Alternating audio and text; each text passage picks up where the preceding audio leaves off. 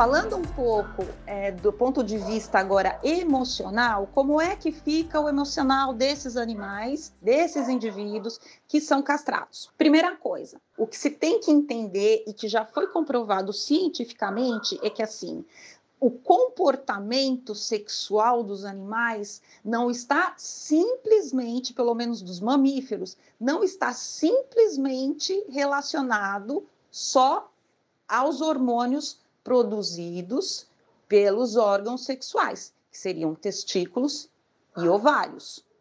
Tá?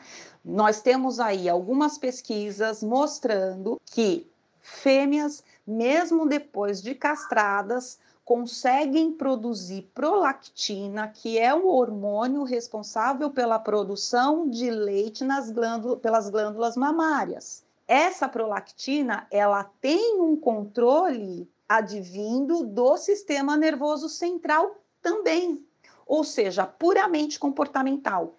Eu, particularmente, já é, convivi com gata que mesmo depois de castrada durante um tempo, assim que ela viu uma ninhada que precisava ser amamentada, ela adotou essa ninhada e depois de alguns dias ela começou a produzir leite e criou esses filhotes até os seis meses de vida deles como se fosse mãe natural. Os machos também têm um comportamento de procurar fêmeas, de cruzarem e inclusive conseguir chegar às vias de fato na monta, na cruza, com fêmeas que estão no cio e que aceitam o macho.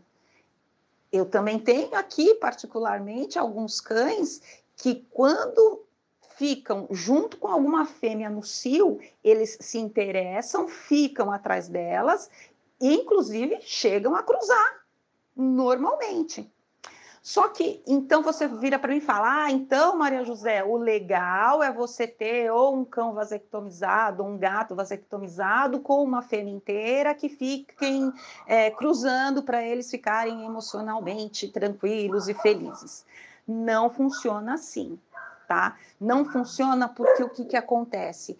É para essa fêmea que vai estar inteira e entrando no cio, ou mesmo que ela não esteja inteira, que existe a possibilidade de você fazer também a ligação das trompas de fêmea. Ela não vai produzir, mas ela vai entrar no cio normalmente.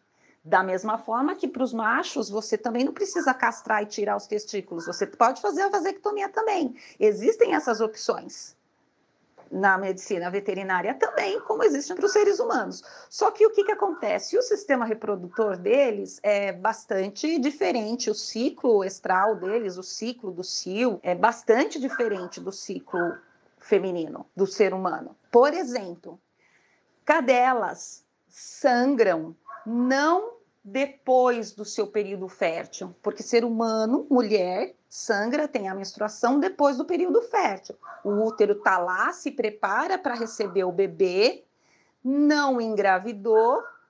O que, que faz o organismo? Pega toda essa preparação uterina e joga fora, dando origem à menstruação feminina humana. Em cadelas, esse sangramento não é uterino, ele é vaginal, porque o sangue, no caso das fêmeas cadelas, por exemplo, ele existe justamente como um atrativo dos machos. Ele emite feromônio para atrair machos que venham de longe, para ela ter uma maior opção de escolha de machos e acabar cruzando com o mais apto, com o mais forte. Então, esse sangramento não vem do útero, o útero dela ainda não está preparado. Só que a cervix dela, que é a entrada da vagina para o útero, fica aberto.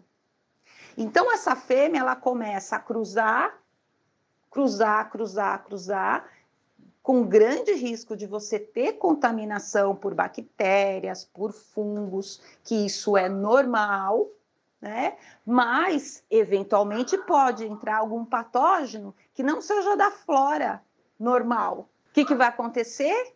Toda vez que ela entra no cio, ela fica cruzando, as chances dela ter uma infecção uterina por conta disso, porque ela teve a cervix aberta, ela cruzou, contaminou o útero dela, porque ela tem hormônio, vai se preparar inteirinho para ter neném, e não tem neném. tem o quê? Um patógeno que vai provocar uma infecção no útero. A mesma coisa eu digo para os machos. Continua sendo aquele risco do macho fugir, do macho acabar tendo todos os riscos fora de casa, de ficar um, um macho mais agressivo, porque tem a fêmea no cio, enfim. Então, é, emocionalmente falando, a gente percebe que, mesmo você não tendo os hormônios sexuais, esses indivíduos podem sim ter uma vida interessante sexualmente, sem necessariamente correr muitos riscos depois de castrados. Né? É, é, que muitas vezes as pessoas não conseguem observar esse comportamento porque é, tem às vezes só um ou dois bichinhos em casa.